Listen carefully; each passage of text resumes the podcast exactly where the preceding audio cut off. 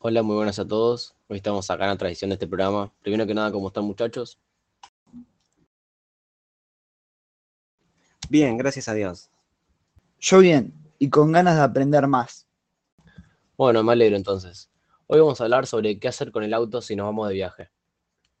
Dale, me parece perfecto. Podríamos empezar con qué precauciones hay que tomar en cuenta con el auto antes de ir de viaje. Sí, como por ejemplo abrir el capó y fijarse los niveles.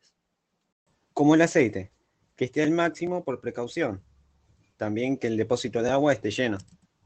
Tenemos que controlar las luces traseras y delanteras para poder ver bien de noche y para que los otros conductores nos puedan ver y evitar accidentes. También tendremos que controlar la presión de los neumáticos, que estén bien inflados, así como revisar la rueda de auxilio, que esté en buenas condiciones en el caso de llegar a pinchar.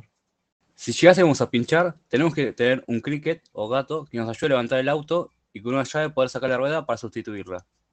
Algo que también es muy importante es el agua limpia parabrisas o más conocido como el sapito, porque en el caso de que en la ruta se nos peguen insectos en el parabrisas, esto es lo que nos va a ayudar a tener una mejor visión. Otra cosa que no puede faltar es el matafuego. No puede estar vencido o fuera de nivel. Algo que me parece importante hablar es en el caso de incendios, usar el matafuegos. Primero que nada, mantener la calma y quitar el segundo girándolo y no tirando. Luego hay que apuntar hacia el fuego a dos metros de distancia. Me parece muy bueno recalcar eso, ya que en algún momento puede salvarte la vida. Sí, coincido totalmente con la opinión. Lo que sería bueno también es que el conductor esté bien descansado, así estar atento a la hora de manejar y más si es de noche, ¿no? También, si hacemos un viaje largo, lo que se recomienda en lo posible es que hayan dos personas que se puedan turnar y manejar un rato cada uno, así la otra descansa. ¿Y qué pasaría si con todos esos recaudos que tenemos que tener antes del viaje nos quedamos en la ruta igual? En ese caso, lo que deberíamos hacer es estacionarnos con las balizas puestas en la banquina de la ruta o autopista. Claro, y después ponernos el chaleco refractario y armar el kit de balizas. Una tiene que estar a 15 metros por detrás del vehículo y la otra a 30 metros.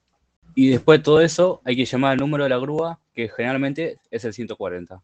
Algo que tenemos que tener en cuenta es bajar por el lado del copiloto, así evitar otro accidente con los autos que pasan por la izquierda. También, cada dos kilómetros hay postes de SOS que nos ayudarán a facilitarnos el contacto con la grúa, ambulancia, bomberos y así asegurar que nos localicen más rápido.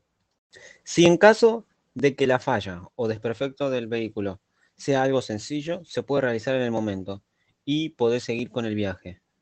Sino también contactarse con el seguro de nuestro auto y avisarle a la compañía que nos mande una grúa así remolcamos. Y en caso de no poder hacer eso, la compañía de seguros te tendrá que trasladar hasta el taller mecánico o a tu domicilio. Y si tenés una buena cobertura de seguros, te lleva hasta donde quieras. Bueno, espero que les haya servido a todos y que tengan un buen día.